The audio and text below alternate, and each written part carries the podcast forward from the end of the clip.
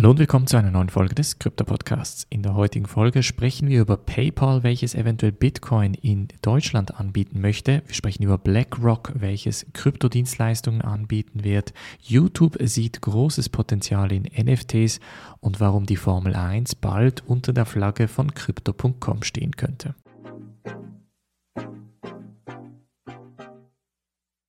Springen wir in diese erste News Story und zwar geht es um PayPal und vor allem die Zuhörer aus Deutschland werden sich freuen, denn es sieht so aus, als könnte PayPal eher früher als später seine Kryptodienstleistungen in Deutschland etc. anbieten. Letztes Jahr hieß es ja, dass sie in den USA und in Großbritannien Bitcoin zum Verkauf anbieten werden. Auch diese Dienstleistung ist sehr, sehr gut angekommen. Es ist dann effektiv nicht nur bei Bitcoin geblieben, sondern wurde dann auch weiter auf andere Kryptodienstleistungen Kryptowährungen ausgeweitet. Leider ist Deutschland da noch außen vor, sowie der ganze europäische Raum, außer eben Großbritannien, welche diese Dienstleistungen schon zur Verfügung haben.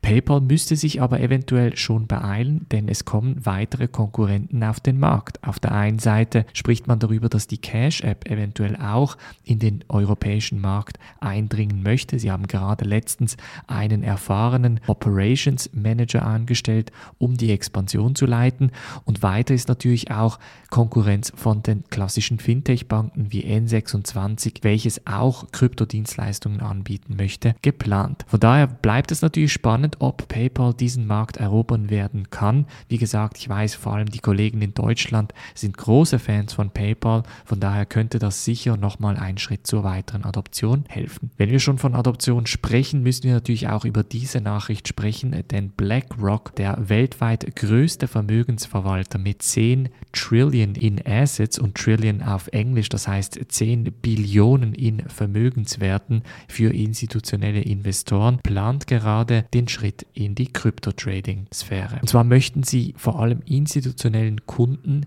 die Möglichkeit geben, durch ihre Plattform, die Aladdin heißt, welche die Abkürzung für Asset, Liability, Debt and Derivative Investment Network bedeutet, durch diese Plattform möchten sie ihren Kunden die Möglichkeit Möglichkeit geben, Kryptowährungen zu traden und das unter dem Schirm von BlackRock zu machen. Das wäre natürlich eine Riesensache, wenn das durchkommt, denn ich glaube, BlackRock ist so ziemlich eines der letzten Dominosteine, die fallen wird, um vor allem auch institutionelles Interesse auf ein Allzeithoch zu bringen. Bestätigt ist aber noch nichts, von daher bleibt es auf jeden Fall spannend, ob da noch etwas von offizieller Seite kommen wird. Nächste News Story sprechen wir über YouTube, denn die sehen großes Potenzial in einer NFT-Integration in Kombination mit deren Videoangebot. Und zwar hat der Chief Product Officer Neil Mohan ein Statement von sich gegeben, bei welchem er sieht, dass neue Technologien extrem spannend für sie sind und vor allem auch NFTs ein sehr großes Potenzial ausweisen könnten. Auch die YouTube-CEO Susan Wojcicki hat in den letzten Wochen ja gesagt, dass vor allem das Web 3 eine große Inspirationsquelle für die Plattform sein könnte und eventuell da eben auch NFTs NFTs adoptiert werden könnten.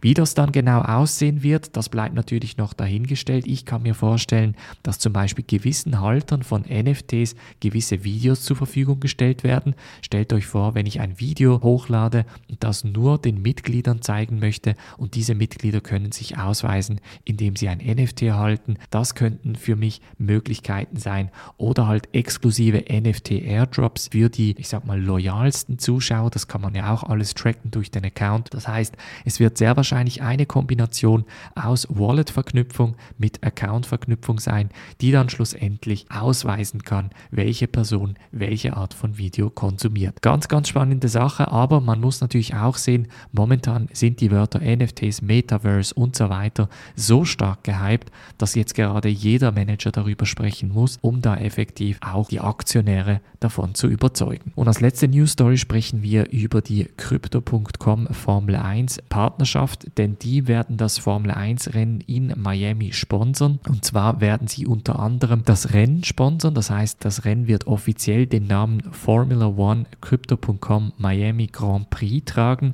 Außerdem werden eine eigene VIP-Tribüne sowie eine spezielle Fanzone eingerichtet. Weiterhin wird auch bei der Preisverteilung Crypto.com ganz prominent vertreten sein. Von daher auch da wieder Crypto.com versucht sich wirklich im Sportbereich zu etablieren. Crypto.com ist nicht nur in der Formel 1 aktiv, sondern sie haben auch einen Werbespot für den Super Bowl gekauft, welcher ja am Montag stattfinden wird. Und da munkelt man, dass sie etwa 6,5 Millionen US-Dollar hingelegt haben sollen, um einen kurzen Spot, der aber eine Riesenreichweite von gut 96 Millionen Menschen hat, zeigen.